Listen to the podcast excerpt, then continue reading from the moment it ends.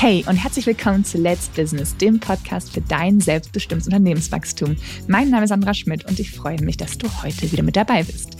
In der heutigen Folge habe ich dir mal wieder eine Frage aus meinem äh, Steuercoaching-Alltag mitgebracht. Und zwar ist das die Frage, ab wann darf ich eine Holding gründen? Beziehungsweise welchen Umsatz und Gewinn benötige ich denn, um eine Holding gründen zu dürfen? Und gibt es einen idealen Zeitpunkt? Also eigentlich eine große Frage, aufgeteilt in diese drei Teilaspekte. Und ich schlage vor, wir springen direkt mal rein. Also, ab wann darf ich eine Holding gründen? Sofort, jetzt. Du darfst die Holding sofort gründen. Wenn du zum Beispiel jetzt gerade Einzelunternehmer bist und überlegst, auf GmbH umzustellen und dann dir auch die Frage stellst, stelle ich direkt auf GmbH und Holding um, dann geht das. Also du darfst, wenn du jetzt aktuell Einzelunternehmer, Einzelunternehmerin bist, darfst du direkt auf GmbH mit einer Holding umstellen. Da gibt es keine Regelungen, die sagt, du darfst im ersten Schritt nur auf GmbH umstellen. Und wenn die GmbH dann irgendwie, weiß ich nicht, ein, zwei, drei, vier, fünf äh, Jahre am Markt ist, äh, dann darfst du eine Holding errichten. Also solche Regeln gibt es nicht. Wenn du also sagst, du möchtest gleich direkt durchstarten, dann ist das möglich. Wenn du zum Beispiel jetzt schon eine GmbH hast, und überlegst, noch eine Holding zu errichten, dann ist es eigentlich ziemlich das Gleiche. Auch da gibt es keine Frist, die sagt, du musst deine GmbH 1, 2, 3, 4, 5 Jahre lang erfolgreich irgendwie geführt haben. Du musst irgendwie einen Mindestumsatz oder einen Mindestgewinn nachweisen oder ähm, du darfst in der Zeit keinen Verlust gemacht haben. Also all das gibt es nicht. Das habe ich mir gerade alles selber ausgedacht. Also äh, diese Regelung gibt es nicht. Wenn du aktuell eine GmbH hast, dann darfst du auch eine Holding errichten. Wenn du zum Beispiel mit einem ähm, Geschäftspartner zusammen eine GmbH hast, nehmen wir mal an, ihr seid beide 50-50 ähm, an der GmbH beteiligt, ist also eure operative GmbH, die GmbH, die das Business betreibt. Und jetzt überlegst du, ähm, äh, ja, eine Holding zu errichten und dein Geschäftspartner ähm, meint, Holding wäre nichts für ihn, das wird bei ihm keinen Sinn machen, das würde nicht passen, das ist vielleicht zu kompliziert in seinen Augen oder zu teuer, was weiß denn ich. Ähm, aber du sagst, du möchtest das gerne, dann ist es auch möglich. Also du kannst dann für deine Anteile auf ähm, Holding umstellen und der andere ähm, hält dann die Anteile an der Business GmbH als Mensch. Also da müsst ihr auch nicht beide gleichgestellt sein, nur weil jetzt einer eine Holding möchte und der andere nicht. Ähm, genau, muss es nicht bei euch beiden komplett identisch aufgebaut sein. Also du merkst, es gibt eigentlich ähm, wenig ähm, Regelungen dazu und somit auch wenig Ausreden, die du heranziehen kannst, um ähm, zu sagen, nee, mit dem Thema ähm, beschäftige ich mich jetzt noch nicht, weil ich bin doch noch zu klein, ich bin noch nicht lange genug am Markt, meine Gewinne sind zu klein, also das zählt alles nicht.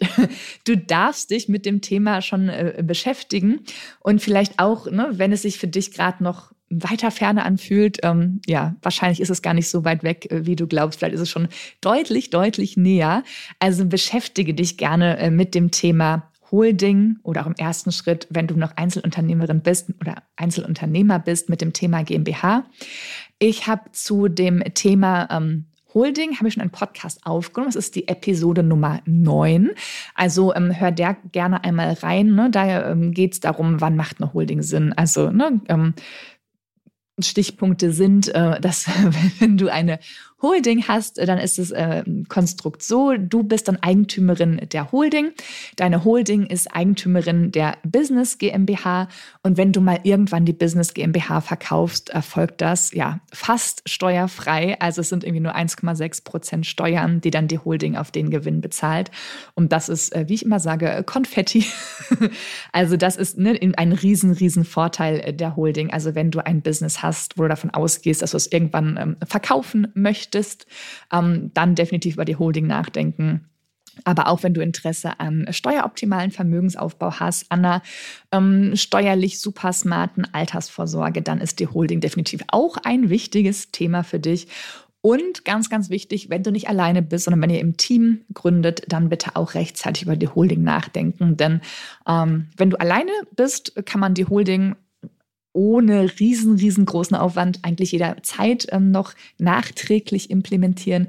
Wenn ihr mit mehreren seid, ähm, ist das ein bisschen aufwendiger, äh, beziehungsweise würde sonst schon einmal Steuern auslösen. Das wollen wir ja nicht. Also wenn ihr im Team startet, dann nochmal mit drei Ausrufungszeichen die Episode 9 äh, von meinem Podcast hören und euch mit dem Thema beschäftigen. Ähm, und jetzt noch zum Schluss möchte ich euch die ähm, dritte Teilfrage äh, beantworten. Was ist denn der ideale Zeitpunkt, um eine Holding zu errichten? Also da ähm, kann ich euch aus der Praxis ähm, ein bisschen was berichten und euch da vielleicht ähm, ein Gespür für geben, wann denn für euch der richtige Zeitpunkt sein kann. Und zwar, wenn du zum Beispiel gerade Einzelunternehmer bist und überlegst, auf GmbH umzustellen dann ist diese Umstellung, da muss man nichts irgendwie schön reden, die ist schon ein bisschen ähm, zeitaufwendig, äh, geldaufwendig und nervenaufwendig. Also das ist dann äh, schon nochmal eine extra Aufgabe, die du hast neben deinem bestehenden Business. Da müssen eben dann ein paar Sachen umgestellt werden. Da ist ne, die Gründung ist zu organisieren, der Notartermin, es ist ein neues Bankkonto zu eröffnen ähm, die Kunden äh, sind zu informieren. Ähm, wenn du irgendwo ähm, Produkte oder Software oder irgendwelche Lizenzen einkaufst, muss man da gucken, dass dann hinterher ähm, die Rechnung an die GmbH und nicht mehr an dich als Einzelfirma gestellt wird.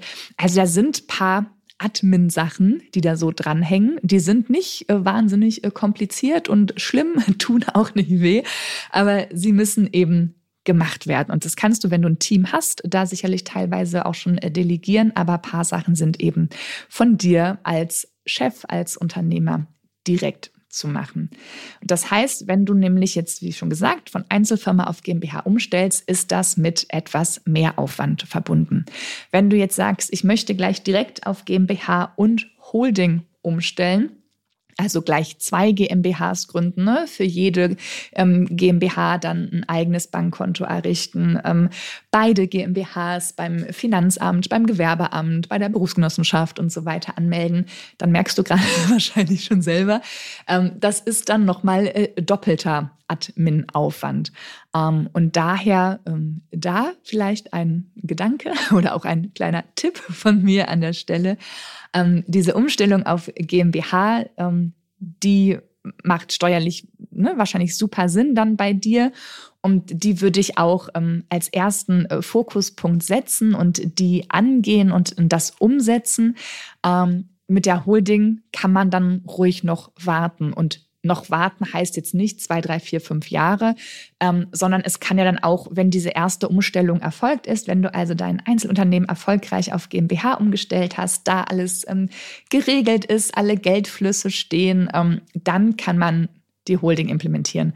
Und das kann ja auch schon in drei Monaten sein oder in einem halben Jahr sein.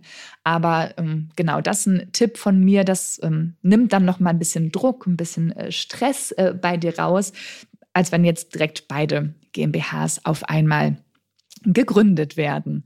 Ähm, das vielleicht auch, ne? also wenn du gerade überlegst, dein Business auf ähm, GmbH umzustellen, das ne, aufgrund des ähm, mehr Admin-Aufwands würde ich es nicht machen, wenn du eh gerade in so einer High Season bist. Also wenn du in deinem Business ähm, so saisonale Ups und Downs hast, äh, dann würde ich nicht in dem eh schon mit Arbeit überlasteten Zeitraum da noch äh, die Umstellung mit reinplanen, sondern dann eher schauen, wann ein bisschen mehr Luft in deinem Kalender ist, dass du noch alles ähm, machen kannst und auch äh, die Zeit und Muße und Lust dazu hast, dich darum zu kümmern.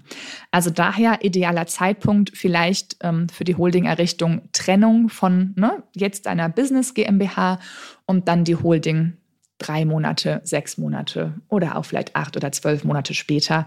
Ähm, da würde ich erstmal Fokus darauf legen, deine Einzelfirma in GmbH umzustellen, damit du da schnell in die laufende Steuerersparnis reinkommst, ne? dass du da diese sehr guten fünfstellige Steuerersparnis, die du da jedes Jahr erzielen kannst, du die jetzt schon schnell mitnimmst und dann die Holding später dazu packst. Ja, genau. Also es gibt keinen Zeitpunkt im Kalender. Es ist kein fixes Datum, was ich dir jetzt nennen kann. Nur an der Stelle der Tipp, das vielleicht zu trennen. So, genau. Noch einmal Hinweis auf die Episode 9, wo nochmal alle Infos rund um die Holding sind, äh, wann die Sinn macht. Und ich hoffe, dir hat diese Podcast-Folge gefallen. Dann ähm, connecte dich doch gerne mit mir auf LinkedIn, abonniere den Podcast in der Podcast-App. Ich bin gespannt auf dein Feedback zu dieser Folge. In diesem Sinne, deine Zeit ist jetzt. Let's Business, deine Sandra.